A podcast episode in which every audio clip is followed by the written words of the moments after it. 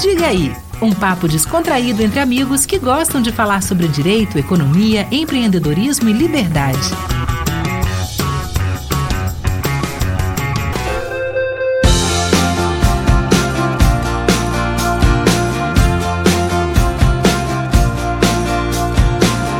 Fala galera do Diga aí! Ó, episódio hoje, é, não vou dizer especial, porque todos os nossos episódios são especiais, eu diria até que os convidados dos outros dias, que são especiais. Aqui a gente está com pessoas, é, enfim, ordinárias no sentido de que eu vejo todos os dias. Mas eu tenho certeza que vai ser um episódio irado, vai gerar boas risadas. Já estávamos rindo antes de começar. Enfim, Marcelo Mendonça aqui, mas hoje estamos com Francisco Machado e Lucas Mendonça. Não vou fazer apresentações, como todos sabem, são meus sócios donos do Digaí aqui, anfitriões do Digaí aqui comigo, parceiros do Digaí aqui comigo. Então vamos lá para este episódio especial. Quer fazer alguma complementação aí, Francisco? Não deixa o Lucas falar, não, que ele tá é, nervoso hoje, né? É, ele tá, ele já deu umas patadas aqui na gente antes do, do episódio, mas só queria falar que eu tô muito feliz de estar participando aqui com o Lucas pela primeira vez. Né? O cara é, verdade. é, é, é bicho. O que eu acho engraçado é que vocês seguem me pintando pro ouvinte, né, como um cara chato, um cara todo cheio de reclamação, todo sistemático, sendo que o ouvinte não conhece, na verdade, na verdade, quem é Marcelo, que é o pior de todos eu? nesse aspecto, entendeu? E aí você mas... falando como se fosse eu, né? Mas eu acho que já deu para o ouvinte perceber que o Marcelo é chato, né, Lucas? Isso, aí precisa deixar claro que sou eu também, né? Ai, ai, ai, ai. Enfim, vamos falar de um assunto interessante hoje, quer dizer, vários eu tenho certeza, mas tem um aqui que me chama atenção uh, que eu acho que a gente vai conseguir contribuir bastante. O nosso ouvinte já sabe, porque já foi divulgado aí com o título A Tal da Estrela do Mar. Esse é o título de hoje para a gente falar de, enfim, diversos assuntos, em especial aqueles que vieram moldando a nossa vida pessoal e profissional, tal qual é hoje. E, enfim, vamos fazer um modelo bem livre aqui. Eu vou começar aqui uma pergunta para Lucas, a gente vai fazer perguntas um ao outro, brincar um com o outro. Mas vamos lá, Lucas, para o nosso ouvinte entender uh, os próximos pontos do, do, do, episódio de hoje. O que é essa estrela do mar que a galera do Líderes, que eu tô sempre defendendo, que a galera de outros institutos que defendem a liberdade falam tanto? O que, que é isso? É, Marcelo, na verdade, é, esse conceito né, vem de um livro né, chamado Estrela do Mar e Aranha, o fenômeno das organizações sem líder, né, e é um conceito que separa dois tipos de organização, a organização aranha e a organização Estrela do Mar de forma bem simplificada, né, a organização aranha é aquela que, como uma aranha, quando você corta a cabeça dela, ela não sobrevive.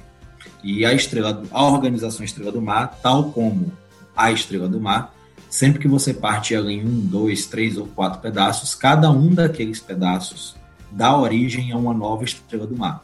Então, trazendo esse conceito simplificado para a nossa realidade, né? A gente fala muito sobre isso. Nós somos, assim como diversas outras pessoas que a gente conhece, nós somos estrelas do mar, né, que foram originadas né, da, de outras estrelas do mar das quais a gente faz parte, né, como o nosso escritório, né, como o Instituto Líderes do Amanhã, como o Instituto IBEF, que é, vocês dois fundaram a IBEF Academy e eu sou membro do IBEF também, como o Instituto Direito e Liberdade, que nós três somos membros fundadores, né? Então, eu acho que é algo nesse sentido, né? tratando de forma muito simplificada né? a diferença entre uma organização aranha e uma organização estrela do mar. Nós somos exemplos né, de estrelas do mar. Não, irado. Francisco, quer complementar aí? Sim, sim.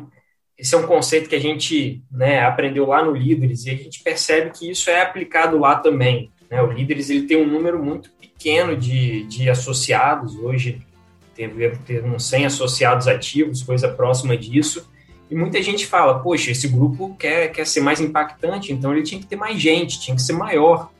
É, mas a filosofia que o líder segue é justamente essa. É um grupo menor para que cada um consiga absorver o máximo de, de, de informação, de conteúdo, consiga ter uma interação, porque há uma troca de conhecimento muito grande lá dentro. E a ideia é que as pessoas internalizem esses valores, esses conhecimentos e apliquem isso dentro das suas empresas dentro das suas organizações. Tem pessoas lá que lideram grupos de, de 500 pessoas, 300 pessoas, 2 mil pessoas. Então, olha o impacto né, que, que isso pode ter. Essa é a ideia de Estrela do Mar. né? Uma semente plantada ali que ela vai se espalhando, que é diferente daquela organização aranha que depende muito de um líder. E se esse líder morre, a organização e tudo aquilo também vai junto. Né? Estrela do Mar perpetua isso. Não, sem dúvida. E é, essa definição ficou ótima por parte de vocês. E se a gente for analisar é, como o líderes, né, o instituto e todas aquelas pessoas que estão ali, elas são exatamente o Estrela do Mar, é só olhar o impacto que é, o líderes teve em nós três, né? Dali surgiram pelo menos outros dois institutos através da gente, é, seja o, o, IBF Academy, que é for, também um, um, instituto de autoformação, mas em economia e finanças, e o IDL, Instituto Direito uh, e Liberdade, também para a galera do direito, também de autoformação. Isso mostra como a, o dia a dia do Líderes impactou a gente, a ponto da gente querer levar adiante, sempre através de uma atuação uh, individual, depois a gente é um valor, um individualismo que a gente uh, pode falar um pouquinho mais, mas é, querendo exatamente levar para frente os ideais, os valores que a gente aprendeu ali do Líderes, né? Então, assim, é, concordo, sim, com o que foi dito e, e, e bem bacana. Acho que Marcelo. mais do que aprendeu, Marcelo, é assim, valores, acho que, pelo menos eu tenho essa concepção em mim, né? Valores a gente não aprende, valores a gente enxerga, né, ou consolida. Né? Eu acho que essa trajetória nossa e, é, sobretudo depois do Líderes do Amanhã, mas de N outros fatores externos aí que trouxeram muita influência na nossa vida, serviram para a gente consolidar valores que a gente tem, enxergá-los melhor. É uma, uma pergunta né, que, que costumam me fazer. Pô, por que, que você faz parte desse monte de, de grupo, é. de associação? Né? Pô, não é, não é, é muito normal. Louco, né? Pois é, é principalmente quem vem da área do direito, tem aquela formação tradicional lá do direito e a gente participa de grupos ligados à liderança, ligados à economia, né? Eu conheci Marcelo num desses grupos lá no, lá no IBF Jovem e a pergunta é, por que, que você participa disso? Vou direcionar para Marcelo, o que, que você ganha participando desse tipo de grupo? Assim, ouvinte, não se assuste, tá? A gente vai explicar isso com certeza ao longo do, do episódio de hoje. Eu sou um egoísta, um egoísta racional. É outro valor que a gente segue muito. E, e sendo egoísta racional, eu gosto de sempre estar em lugares que vão me agregar algo né? E depois que eu aprendi é, como os valores que são uh, perpetuados dentro do Líderes conseguiram mudar a minha vida profissional e pessoal, eu quero estar cada vez mais perto de pessoas que vão conseguir me agregar algo.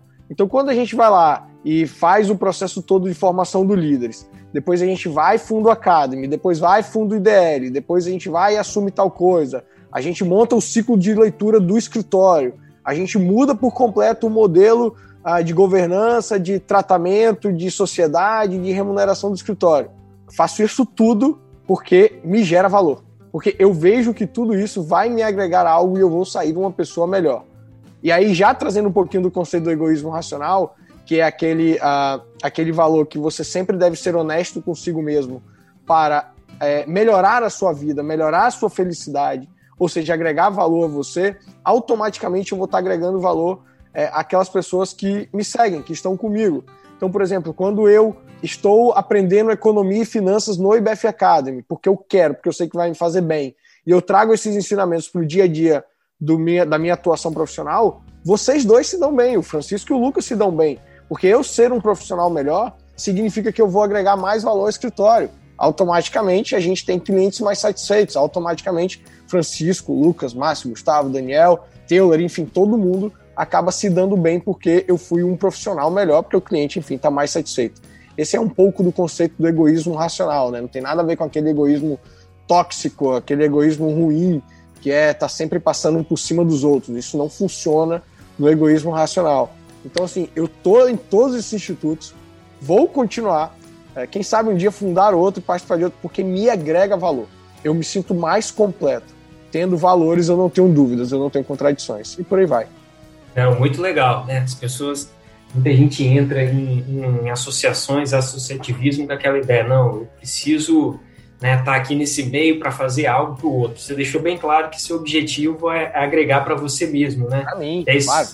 Isso aí pode ser um, um, um pouco impactante, né? Uma pessoa se auto-intitular egoísta, que aqui no Brasil o egoísta é etimologicamente visto como uma pessoa ruim, uma pessoa gananciosa, uma pessoa que prejudica os outros para conseguir algo para si.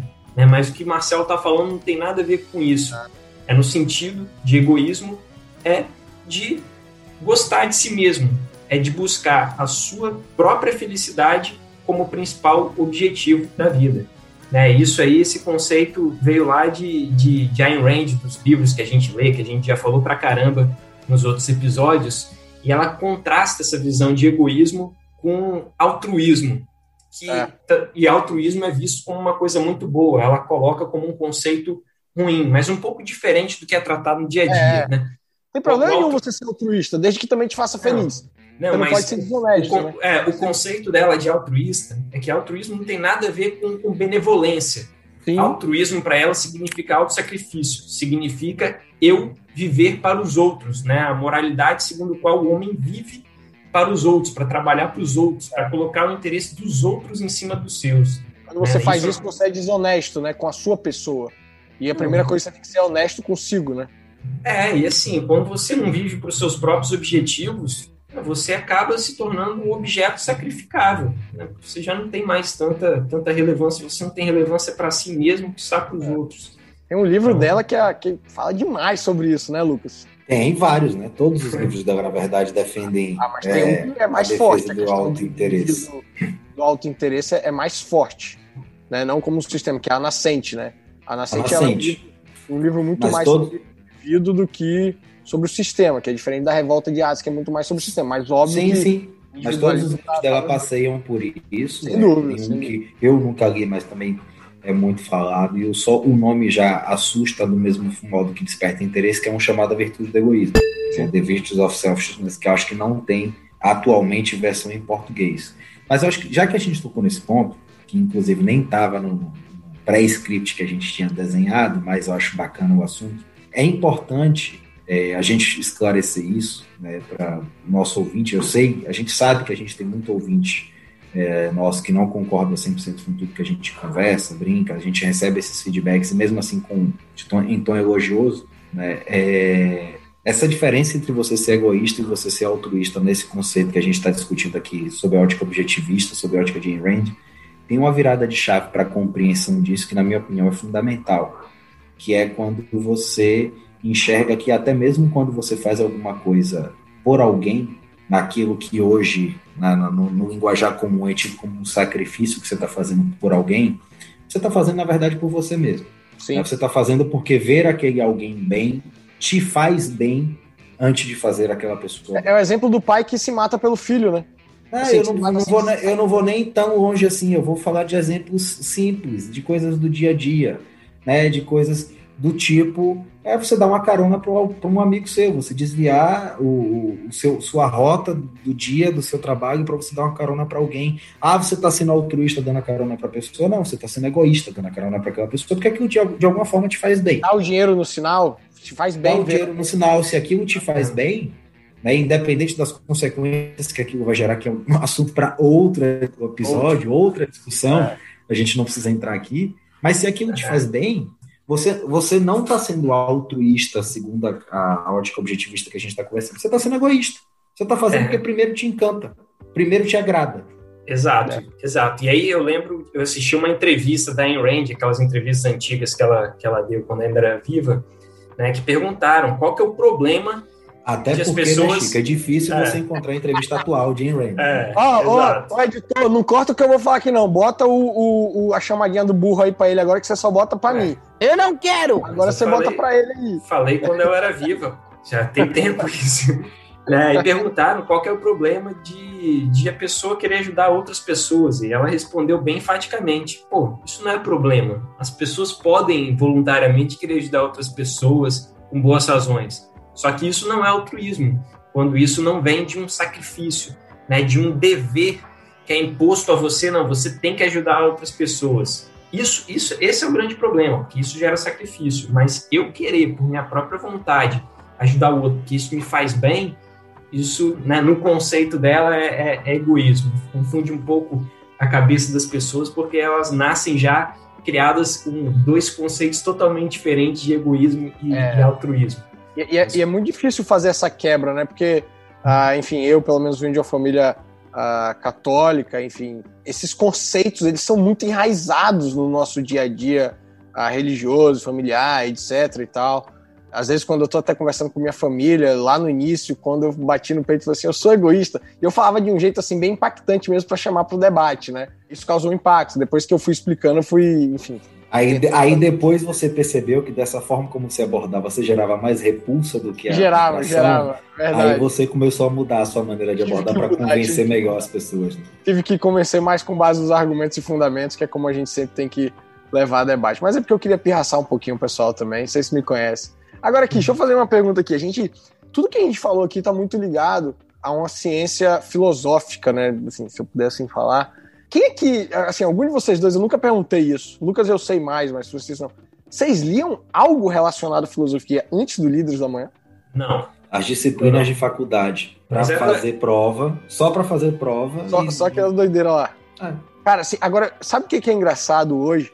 É que eu tinha pelo menos uma, uma aversão, uma preconceituação do que é filosofia exatamente por causa dessas disciplinas chatas, enfim, que a gente aprendia lá na faculdade seja porque o professor não, não trazia direito, seja porque as doutrinas que traziam eram chatas e tal.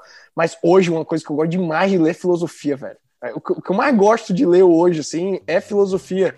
Lógico que é, eu gosto, tenho muito prazer pela leitura filosófica hoje das coisas que eu leio, porque eu me sinto muito enquadrado naquilo que eu tô lendo, né? Aquilo explica muito ah, do meu jeito de pensar. Então, assim, antes de ler, eu tinha vários conflitos de diversos pensamentos que eu tinha. Antes de conhecer a filosofia objetivista, liberal, enfim, é, eu tinha muito conflito das coisas que eu pensava. Às vezes eu falava assim, caraca, isso deve ser errado eu pensar isso. Hoje eu vejo que não, que pelo contrário, está mais do que justificado pensar em si, né, no caso específico do, do ponto que a gente está tratando, pensar em si é algo bom, é algo correto. E hoje eu tenho um embasamento, enfim, filosófico para isso. Então, assim, é só um recado aqui que eu deixo para o ouvinte que, pô, filosofia hoje para mim eu acho irado, irado demais. Não sei se vocês têm a mesma percepção. Cara, o que eu queria conectar aqui, na realidade, até tudo isso que a gente falou com o tema principal aqui do, do dia, né, Estrela do Mar, é que isso que a gente falou, né, esse ponto filosófico aí do, do objetivismo de Ayn Rand, ele tá, tá ligado a esse tema no seguinte sentido, né? A gente tem aquela organização aranha, que é aquele animal super poderoso que é centralizador, que comanda tudo e muitas vezes, né, aquele líder impõe o que ele quer através da, da coerção. Né? A, a filosofia né, objetivista ela linka muito com, a, com essa liderança estrela do mar na medida em que ela defende atitudes mais, mais, mais orgânicas e voluntárias, sem, sem, sem uma imposição é, de cima para baixo de, de um líder. Né? E isso está tá muito concatenado a, a, isso que a gente estuda, a esse tipo de, de, de filosofia objetivista, né? em que né, a única obrigação que o homem tem com o sistema social é garantir que as outras pessoas possam também viver livres para conquistarem, ganharem seus valores e fazer as trocas voluntárias. Né? Isso até, esse recorte, até elimina aquela, aquela ideia ruim de, de, de egoísmo, segundo o qual o egoísta não tem escrúpulos e não precisa ter escrúpulos, e é aquela visão do político que faz tudo para se beneficiar. Não, existem, existem limites, né? E os limites sociais estão, principalmente linkados nisso, de não, de não intervir é. ali na, na, na, vida da outra pessoa para deixar ela também exercer né, os seus atos de forma voluntária. Só para concatenar é um egoísta aí esse egoísta que você falou, por exemplo, da questão do político, é um cara sem valores, um cara sem moral, né? O nosso egoísmo que a gente defende, está falando aqui, ele está totalmente ligado a agir de acordo com os valores da individualidade, da liberdade, do respeito ao próximo, da própria responsabilidade. Né? Então, assim, a gente age dentro de um âmbito moral né, e de valores. Agora eu quero mudar um pouco o assunto aqui. A gente está falando muito de, da filosofia objetivista, né, do, do egoísmo, etc. Mas tem outra palavra que permeia né, as nossas vidas há um, há um, bom tempo aí, pelas mesmas razões e origens que a gente está conversando aqui, que é liberdade. E aí, é, Marcelo, você costuma dar depoimentos a respeito disso, eu também tal. Vamos começar por você. O que, é que você acha que entender mais sobre liberdade e defender a liberdade teve tanto impacto e mudou tanto a sua vida? É porque o conceito de. Assim, conceito que eu tenho hoje de liberdade, ele é intrínseco a dois outros conceitos, assim, dois outros valores. Para mim não existe liberdade sem responsabilidade e também não existe é, liberdade sem individualidade. Porque a partir do momento que eu tentar falar que determinada pessoa é livre para exercer com base em regras coletivas, ele não está sendo livre. A liberdade ela está ligada ao indivíduo exercer os seus direitos naturais da forma que é, lhe aprover, sem jamais, de novo, violar a liberdade uh, e a propriedade de um terceiro. E além disso, só há liberdade na medida que você é responsável, que você arca com as consequências dos seus atos de liberdade. Quando eu comecei a entender que eu era livre para exercer as minhas vontades individuais, aquilo que eu achava correto, dentro de um campo de moralidade, eu comecei a me respeitar mais como profissional e como pessoa. Eu comecei a ter mais confiança e mais certeza das coisas que eu queria fazer. Porque eu falava assim, gente, eu sou completamente livre para fazer tudo que eu quiser, baseado nos valores de sempre respeitar a liberdade e propriedade do terceiro. Eu quero, eu vou repetir muito isso, tá? A questão da liberdade e propriedade do terceiro, porque eu só posso ser livre dentro daquilo que eu não violo nada da outra pessoa. Então, quando eu comecei a. E é importante, Marcelo, desculpa te interromper, você Fala. falar muito sobre propriedade, porque quando a gente fala de defesa de propriedade, as pessoas de imediato já associam a um latifúndio, a ninguém pode invadir a, a um bem, né? A um a bem material. A um bem patrimonial. A um, é, é bem alguma material, coisa que tem valor econômico atribuído. Né? Mas assim, eu não acho nem que... Assim, é muito mais amplo do que isso. Muito mais. Por exemplo, eu defendo que a primeira propriedade do homem é a sua consciência e o seu corpo. Então, a minha consciência, a minha liberdade de pensar e o meu corpo são minha propriedade. Então, eu posso fazer uso da minha uh, consciência, né, da, do meu pensamento e do meu corpo da forma que for melhor para quem? Para mim, baseado exatamente naquele conceito do egoísmo, né? Então, quando eu comecei a pensar em mim como um fim, é, a minha felicidade como um fim, isso melhorou demais o meu dia a dia de relacionamento com a minha família, a minha aceitação quanto àquelas contradições que eu achava que eram contradições, mas não eram, né? Porque, enfim, se você tem valores, você não vai ter contradição. Então eu comecei a ser um profissional, uma pessoa melhor. Não sei se eu fiquei muito vago, mas é, enfim, tentei aí. Mas é, é, isso, acho que é isso. Vai, Francisco, liga aí a tecla SAP e traduz, Marcelo. Isso, traduz aí pra galera. Não, cara, eu acho que ele, ele já sintetizou bem. Ele está tão acostumado a, a, a, falar sobre isso. Né? Acho que deu uma melhorada, Lucas. Antes era mais difícil compreender o que ele falava. Ou não, ou a gente está tão viciado no que ele fala Pode ser. que a gente finge que entende porque já sabe o que, que ele quer dizer. Tem esse, tem esse risco também. Não, mas tem um ponto aqui que eu não deixei de falar que ajuda a compreender, que o Lucas mencionou, que é a questão de um terceiro, alguém uh, querer agir em meu nome, que é o seguinte: baseado na liberdade, individualidade e responsabilidade, só eu e somente eu sei o que é melhor para mim. Nenhum terceiro tem o direito de supor o que ele acha que é melhor para mim e me obrigar a fazer isso. Né? Vou dar um exemplo, uh, um exemplo bem simples aqui. Outro dia tinha aqui no Espírito Santo uma lei que proibia sal na mesa. O objetivo dessa lei, que vem de um terceiro, que é do legislador, do Estado, era se preocupar com a minha saúde. Mas e se eu não quiser me preocupar com esse fator? A saúde é minha, a propriedade é minha, o meu corpo é meu. Ah, Marcelo, mas aí você vai usar o sistema público de saúde. Beleza, mas eu não pago impostos? Eu não sou rotineiramente e coercitivamente retirado da minha propriedade, que é a produção do meu trabalho, o meu dinheiro, para isso? Então eu tenho o direito de escolher se eu quero comer o sal ou não. Ah, mas não estão tirando o direito de você comer. Beleza, mas por que, que tem tirado da mesa? É, e mais uma vez, assim, você trouxe um exemplo excelente e eu vou pensar em, vou assim, trazer outros exemplos também mais, mais tangíveis, né, para que, que cada claro. um de nós possa é, refletir, né, dentro de casa também, na, na hora que estiver ouvindo sobre isso e tal.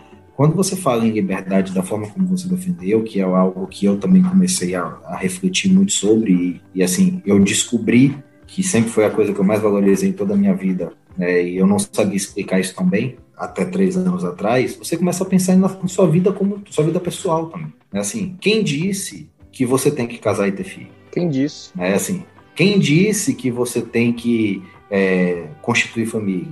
Quem disse que você não pode ter tatuagem e ser um advogado. Perfeito. Quem disse que você não pode é, ser bem sucedido profissionalmente e ter uma vida fora do seu escritório, fora da sua, da sua vida profissional? Você tem uma vida com hábitos e coisas que outras pessoas podem condenar. Quem disse? Só quando você entende que você é livre para fazer individualmente aquilo que você quiser, isso, essas coisas ficam mais claras, sabe? Assim, você tem mais segurança para fazer isso. Sim. E assim, todos os exemplos que eu dei aqui são reais, né? Assim, no passado, eu e o Marcelo já conversamos muito sobre isso. Enquanto amigos, a gente já conversou muito sobre isso. E quem disse que a gente tem que casar, ter filho, ter família, ter dois filhos, comprar uma casa, alugar um, assim, ter uma casa de campo etc. Sabe assim? Marcelo tinha bastante resistência sobre tatuagens. Hoje, Sim. sei lá quantas ele tem no corpo. Tá marcada Aí não se incomoda nem um pouco sobre isso. Quem se incomoda é Francisco, fica tentando me dar um Quem se incomoda é Francisco, na verdade. Por quê, cara? Eu fico é. pensando. É triste. É, é, quando eu conheci, eu acho que ele tinha uma. Aí ele começou a fazer uma a cada dois anos. Depois uma a cada ano. Agora duas por ano. Isso aqui não, vai, tá é uma pro, pro, projeção geométrica. Cara. Daqui a 20 anos não vai ter mais espaço. Aí se ele se arrepender, já era. Não tem como arrancar mais, não. Mas então, aí que tá a problema dele. A né, liberdade dele e a responsabilidade dele. Sim, mas então, dou, dou conselho. Pensa, é, olha. Tá, se você... É isso aí. Você, vai, não você, está sendo um terceiro que está é irreversível, pensa bem. Tá a responsabilidade é sua. É. Mas eu agradeço a preocupação dele. Mostra, é, mas... mostra que, ele, que a felicidade dele passa também pela minha felicidade, porque ele é um egoísta, tá vendo? Exato, exato. E eu não quero cercear, tirar isso aí dele, não. Acho que não, as pessoas, de fato, eu não aceitaria que fizessem em mim, né? Então, assim, ele fazer a tatuagem dele não repercute negativamente para mim, né? Esse é o conceito de liberdade que deve ter. Liberdade com limites de você não poder atingir a esfera de outra pessoa. Então, se você faz sua tatuagem, se você é, tem seus vícios, até né, bebida, drogas, olha, isso é um tema polêmico também. Polêmico. É pro, problema de quem escolheu, né? Você só não pode, você tem que arcar com a responsabilidade disso. Né? Você não pode encher a cara, pegar o carro e atropelar uma pessoa. Então, assim, você tem liberdade para fazer, mas isso tem que conjugar com, com responsabilidade. Se você faz tudo sozinho, faz o que você quer e não fere direito de ninguém, tranquilo.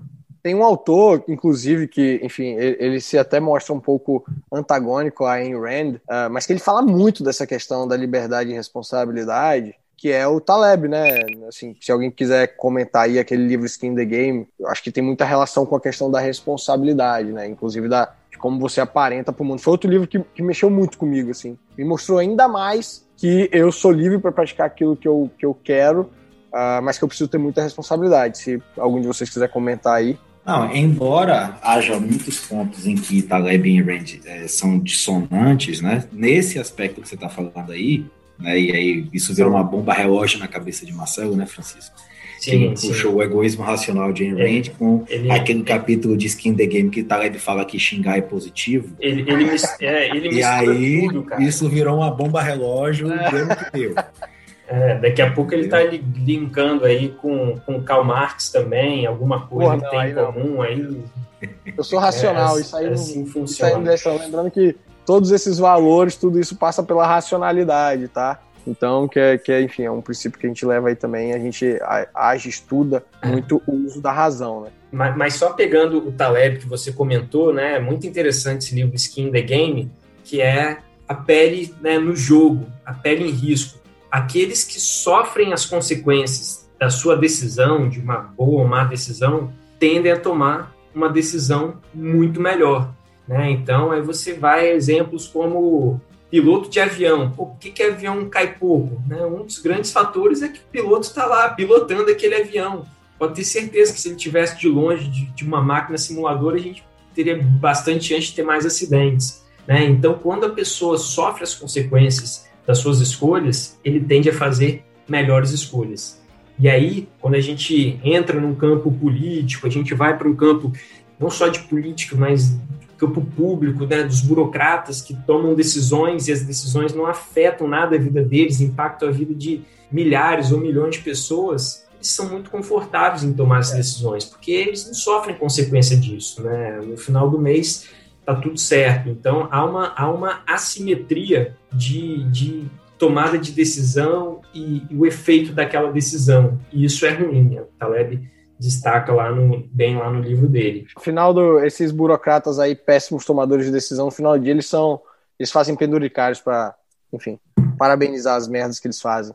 Assim, a gente está chegando aqui é, uns três, quatro minutinhos final dessa primeira parte, que a gente vai manter o nosso modelo aqui. Enfim, a gente falou da Ayn Rand, uh, Revolta de Atlas Nascente, falamos até mais da Nascente. Falamos do Taleb com o Skin the Game.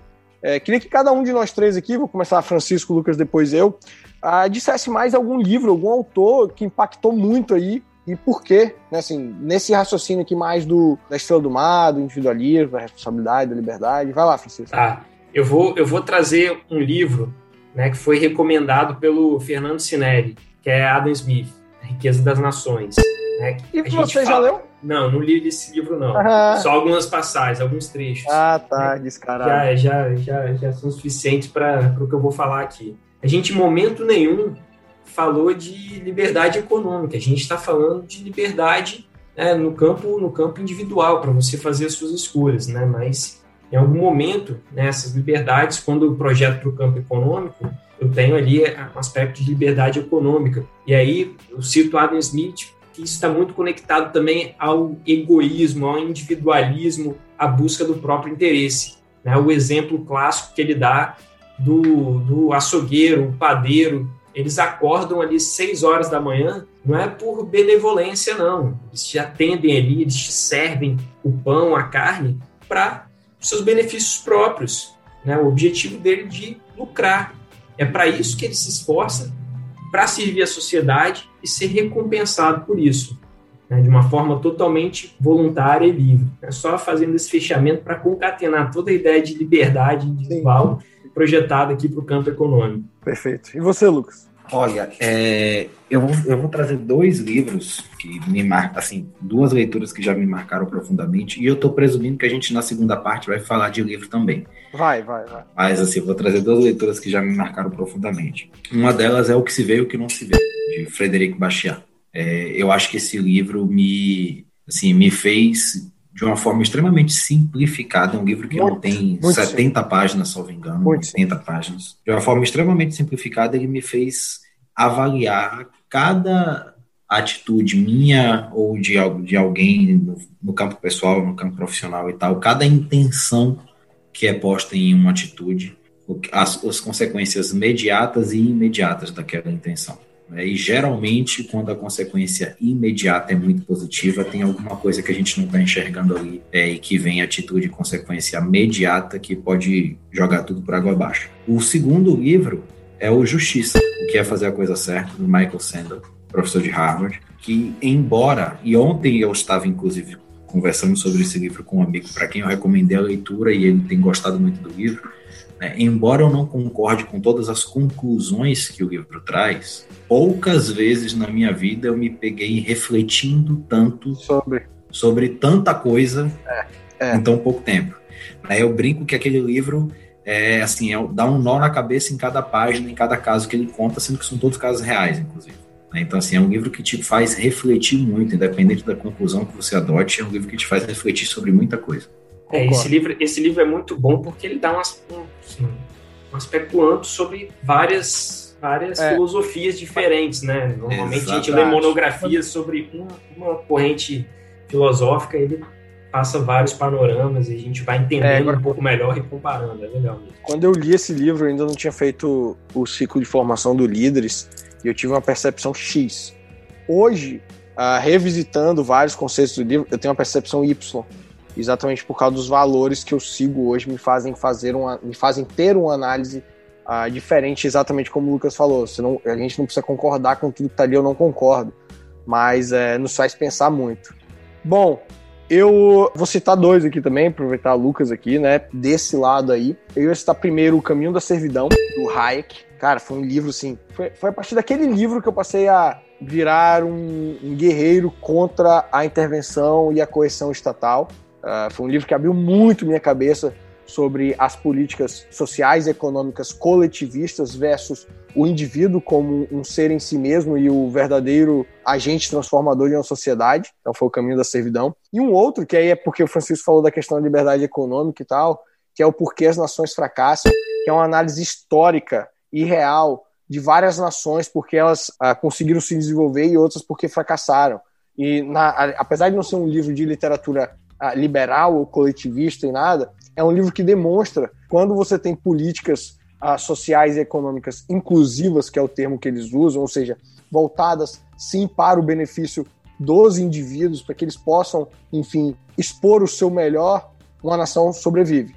Quando é uma nação, ela tem uma política que é o inverso não é inclusiva, é exclusiva, né, de exclusão, para beneficiar um determinado grupo centralizador ou os amigos do rei, etc., você tem exatamente situações ah, de nações que fracassam. Então, esses são os dois aí.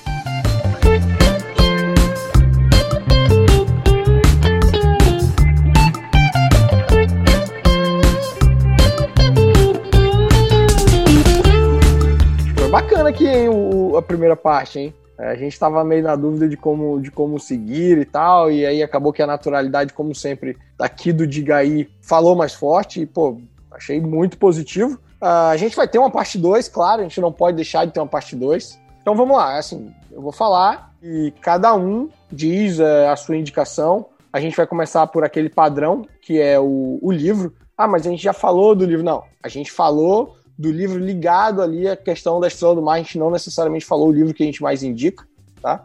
E, pra, e como sempre, fazer um agradecimento especial ao Mário e a Marina da N-Brain, né, que estão aí com a gente.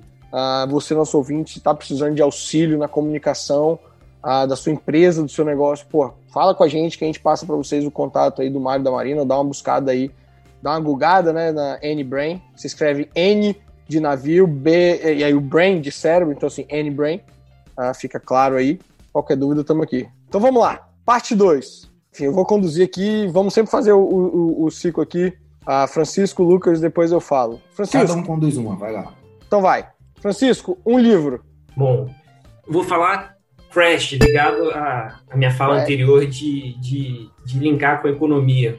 Crash é um livro que dá uma visão extraordinária da, da origem do dinheiro, mercado, bolhas, entender de economia é entender uma linguagem vida. fácil, né?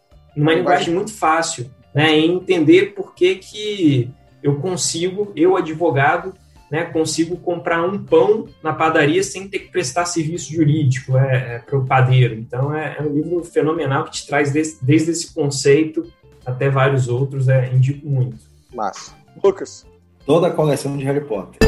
Porque Embora eu já gostasse de ler antes, né, só para contextualizar o leitor com a nossa idade aí, quando eu comecei a ler Harry Potter, estava com três livros só lançados, eu tinha em torno de 14 anos. Né, e, e, assim, embora eu já gostasse de ler antes disso, desde antes dos 10 anos de idade, sem dúvida nenhuma, além de ser um fenômeno que me agrada muito, foi a coleção de Harry Potter que me fez me apaixonar por leitura dali em diante. Então, dá os devidos créditos. Apesar de Harry Potter ter sido a primeira leitura, assim, entusiasmada de livro que minha mãe me trouxe. Eu não consigo indicar outro livro que não A Revolta de Atlas. Mexeu demais comigo, mudou minha vida, mudou meu jeito de ver o mundo, de pensar o mundo. Uh, enfim, Revolta de Atlas, não tem como. Tem eu não que... mencionei ele justamente porque eu sabia que você ia falar. É, tem gente até que fala que A Nascente é melhor. Cara, lê uns dois, é do cacete. Mas a Revolta de Atlas ainda conseguiu me impactar ainda mais do que a Nascente. Então, essa é a minha dica de leitura aí. Se bobear, o livro mais indicado até hoje no Diga aí, tá? Vale a pena depois a gente fazer essa, essa pesquisa aí para ver quais são os mais. A Revolta de Atlas. Pronto. Verdade. Ok, então, vamos lá. Francisco, um autor. O Marcelinho até me influenciou aqui, eu vou falar em Range. Gosto muito também. E você, Marcelo? Não vale repetir. Ah, não vale repetir? Então tá. Uh, seria Ayn Rand, mas eu vou ficar com Hayek. Eu acho que ele tem uma capacidade absurda de explicar algo que poderia ser muito complexo e algo muito duro até, que é a questão do coletivismo e a liberdade, enfim, individual e econômica. Eu acho que ele faz isso de uma forma muito boa. O Caminho da Servidão é um livro que também me impactou muito. Ok, então eu vou dar o outro crédito agora para a segunda leitura que me fez, junto com a coleção de Harry Potter, me apaixonar por leitura. Um autor Tolkien, Senhor dos Anéis. Rapaz, o bicho tá todo nerd hoje, Francisco. Olha lá. Tá, tá. é porque ele botou ah, esse é fone de vocês, ouvido de jogador vocês estão aqui, vocês estão aqui no mais do mesmo. O ouvinte está cansado de ouvir a gente falando de Hayek, de de não sei o quê. Então eu tô dando a oportunidade é, de conhecerem a gente um pouquinho melhor. Uhum. Não, por falar em nerd, então eu vou, vou inovar na, na, na pergunta. É. Né? Um, um videogame, um jogo de videogame, Marcelo. Um jogo de videogame? Caraca, é, porra, eu gosto de tantos. Mas eu vou de The Last of Us. Uh, saiu dois agora, inclusive. É, Lucas não gosta porque é sobre zumbi, tá? Lucas fala que zumbi é mais do mesmo, etc. Mas, enfim, é um jogo sensacional, um dos mais premiados da história aí da Sony. Inclusive, vai vir uma série aí da HBO, se eu não me engano, sobre The Last of Us. É muito irado. É isso. É. O zumbi é um script, assim, muito previsível, né, Lucas? No Muito final, o ser humano sempre vence. E Lucas, você já, você já jogou videogame? Já. Joguei na melhor época. Meus pais, Francisco, para que muita gente não sabe disso, acho que nem você sabe disso. Meus pais, na época das locadoras de videogame, meus pais tiveram uma locadora de videogame. Então eu cresci no meio de videogame, do Atari, do tempo que meu pai e meu irmão jogavam, até a locadora, só que na época em que o Super Nintendo era o auge. E eu, Eu gostava lembro. de videogame nessa Massa. época. Inclusive, então, eu vou citar dois jogos de Super Nintendo que me marcaram muito. É, Super Mario, né, Uhum. Super Mario Bros., principalmente o 3, é, e Donkey Kong. Bom, mas...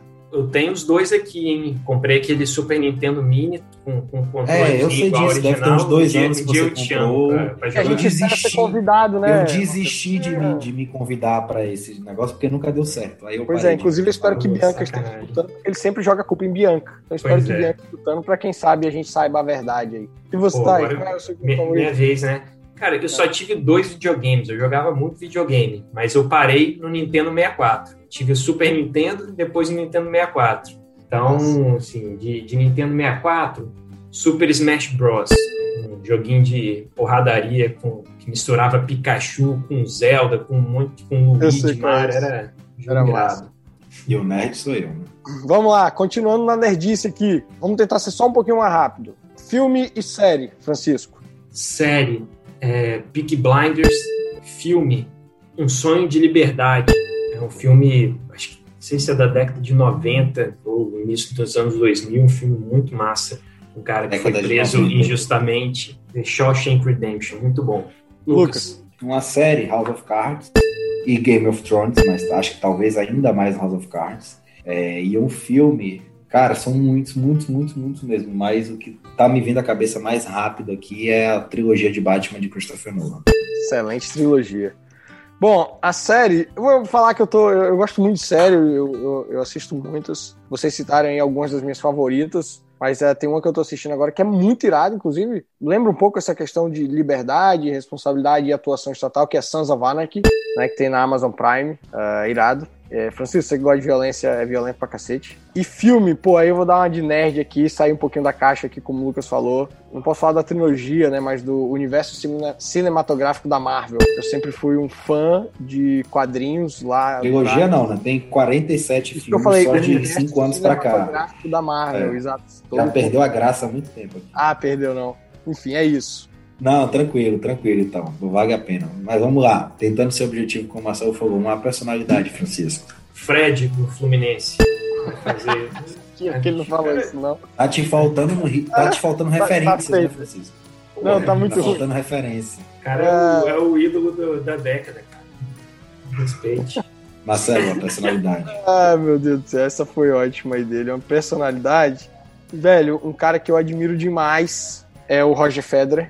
Eu acho que a imagem que ele passa dentro e fora das quadras, a persona que ele é, é, eu acho extremamente relevante e inteligente. Enfim, sou fã do cara. Bom, pra mim, aí eu vou voltar pro espectro das nossas conversas e tal, porque realmente é uma pessoa que eu admiro muito, Margaret Thatcher. Aí tá tirado. Ok, muito, muito séria a sua resposta. Vamos lá, então. Ok, Ayrton Senna. É, Tome sarcasmo. tá bom. Uma banda, Marcelo. Foo Fighters, não tem como. Hoje Lucas. passei o dia inteiro ouvindo Foo Fighters. Cara, U2 ou Foo Fighters? Pô, vou, vou mudar aqui, cara. Sendo um pouco nostálgico. É o Blink-182. Na verdade, eu preciso É, fazer uma é, é correção. demais. Preciso fazer uma correção. Uma banda, Queen. Antes Queen, de qualquer irado. uma. Queen. Então tá ótimo. Foo Fighters, Blink e, É. e Queen do caralho. Rock and E roll. Red, né? e Red Hot. Eu acho que Red Hot é a banda que eu mais ouvi na, na vida. Eu gosto muito também. Francisco, com medo. Rapaz, eu sou medroso, cara. Medo grande, ficar incapaz, incapacitado, né? Ter que pô, deixar as pessoas cuidarem de mim, né? Ser um dependente, cuidar disso aí deve ser muito ruim. Lucas. Perder mais alguém de acidente, de, ou de forma abrupta. Uma pessoa já é mais do que suficiente para marcar a vida da gente. É verdade. É, a, minha, a minha tá muito ligada de Francisco. Eu tenho muito medo de perder a racionalidade. Eu, eu gosto muito do uso da razão. Então, assim, essa incapacidade que o Francisco mencionou me, me causa medo também. Ah, uma ambição. Aqui, vamos lá, ambição, Chico. Ah, eu vou, vou linkar ambição com, com, com o lado profissional. né, no lado profissional, minha ambição é ser né, o principal advogado aqui do, do Espírito Santo, ter, junto com vocês, lógico, escritório né, na área de, de, de M&A societário. Lucas? Bom, minha ambição é crescer junto com vocês, independente de para onde. É bom, para não ficar clichê aqui também, eu sempre falo que a gente tem o objetivo de ser reconhecido como principais escritórios do Espírito Santo. Eu tenho uma ambição que, na verdade, está muito ligada a um sonho, que é quando eu vier a encontrar a minha mãe, e para quem não sabe, minha mãe é falecida, ela venha me dar um abraço e fale assim: Você me deixou orgulhosa. Essa é uma ambição, um sonho muito forte que eu tenho. Show! Uh, matamos aqui essa parte. Agora não tem justificativa, é só escolher. Eu vou até deixar o mais prolixo de todos tocar, porque ele quer explicar demais. Então, Francisco, toca aí essa parte aí do um ou outro para você não ficar enrolando demais nas respostas. Vambora. Ilhéus ou Vix? Então, primeiro Lucas, ah. Lucas, depois Marcelo. Quero ser enterrado em Ilhéus. Caralho, isso não gosta não, hein? Nossa, amo minha cidade, amo minha cidade, amo estar lá, mas eu prefiro morar em Vitória e quero ser enterrado em Ilhéus. É, então eu vou ser bem melhor. Viver em Vitória, trabalhar em Vitória e curtir em Ilhéus. Então foi bem melhor, né, Francisco? Bem melhor. Guarapari ou Itacaré, Lucas? Itacaré, sem dúvida nenhuma. Itacaré, muito mais irado, sem dúvida. Guarapari é massa. Guarapari é, é muito, bom. Muqueca capixaba ou peixada baiana? Pô, muqueca, ponto. Pronto, muqueca. Ah, é, muqueca. Muqueca. Existe outro nome para muqueca. muqueca eu, muqueca. eu vou divergir de vocês. Eu prefiro a peixada baiana, acho ela mais gostosa. Ou seja, é... você prefere muqueca. É. Oxente ou nu? Como é que a pessoa faz, põe uma pergunta dessa no script? É. Não, é aqueles. Como é que fala aquele negócio? Tipo, baiano, quando vem alguma coisa que ele toma um susto, uma coisa assim, ele fala assim: Oxente, rapaz, você é doida? Já o capixaba é aquele. Nossa senhora! Aí é, eu queria dizer assim, qual que é mais legal, entendeu? Eu acho o Oxente mais bonito. É o jeito Óbvio que é o Oxente. É, claro. Óbvio. Você sabe por que, é que Francisco não vai responder essa da parte dele? Hum. Porque você esqueceu de botar o que ele já absorveu muito melhor do que muito baiano, que é uma porra. Uma é porra, é. Porra, é. Uma ele porra, fala, é. mas ele não vai admitir isso. Eu, eu gosto do, eu gosto do sotaque baiano, acho ele legal de ouvir. Fomento vocês continuarem falando assim, não tem problema não. Então vamos para a última pergunta que capixaba, né? Agora que vocês declararam amor ao Espírito Santo, né, o que, que vocês preferem? Montanhas, Pedra Azul ou praia, Guarapari? Lucas. Ah, tem seus momentos para as duas coisas. Não tem uma preferência declarada nem por uma coisa nem por outra, não. Eu prefiro o interior porque me lembra mais a fazenda, que é onde eu passei grande parte da minha infância, então eu acho a parte de interior mais irado. Então, nessa escolha aí eu ficaria com, com as montanhas, Pedra Azul. É, assim, eu prefiro né, Guarapari, eu acho que lá tem mais, mais atratividade, mais um Pedra não, Azul. Ô Francisco, você não conhece Guarapari, na verdade. É, você fica você não pode dizer que você prefere Guarapari. Você prefere o condomínio onde você tem casa em Guarapari. Você não sai de lá para nada. Você não conhece é. Guarapari. Pai, já, já andei muito lá em Guarapari. Ele não conhece nem as outras praias do, do, condomínio dele. É. Só conhece aquela é. que ele vai a pé ali. É. Mas Pedra Azul é bom também, tem seu momento ali no, no inverno. Enfim, a gente está bem servido, tudo, tudo perto, dá para ir de carro. Então, por isso, isso é que Espírito Santo é o melhor estado. Por fim, como sempre, agradecer muito. Já aí vou pegar aqui o que o Lucas falou, os nossos ouvintes, ah, os nossos sócios que também estão sempre nos dando suporte, os nossos sócios lá do escritório. De novo, a Brain, Mário, Marina. Uh, se eu puder dar um recado aqui em nome dos três, ou se os outros também quiserem dar, é que procurem um, um, um grupo para associar, porque, enfim, quando você está do lado de pessoas que são melhores que você, você acaba evoluindo. Foi esse 100% o sentimento que eu tive assim que eu entrei no Líderes, que foi o primeiro dos, dos grupos que eu entrei.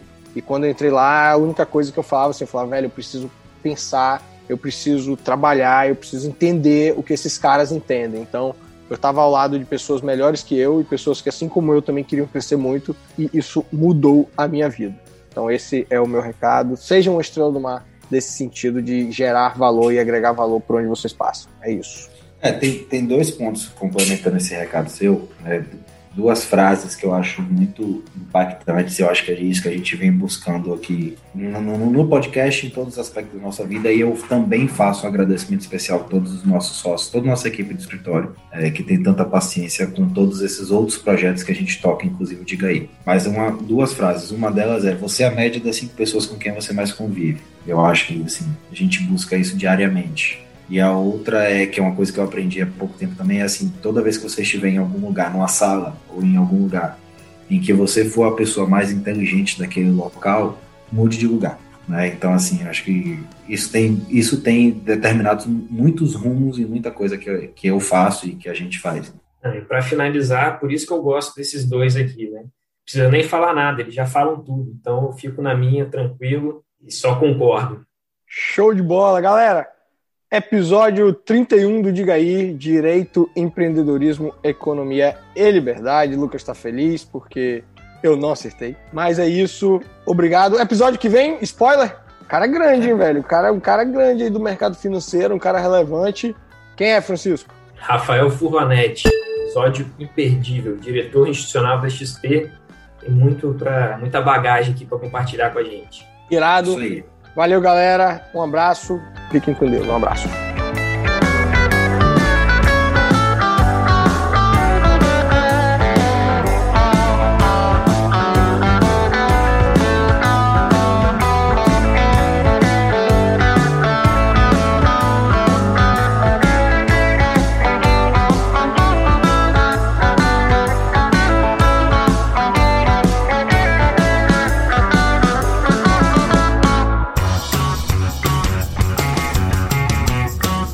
Aí, um papo descontraído entre amigos que gostam de falar sobre direito, economia, empreendedorismo e liberdade.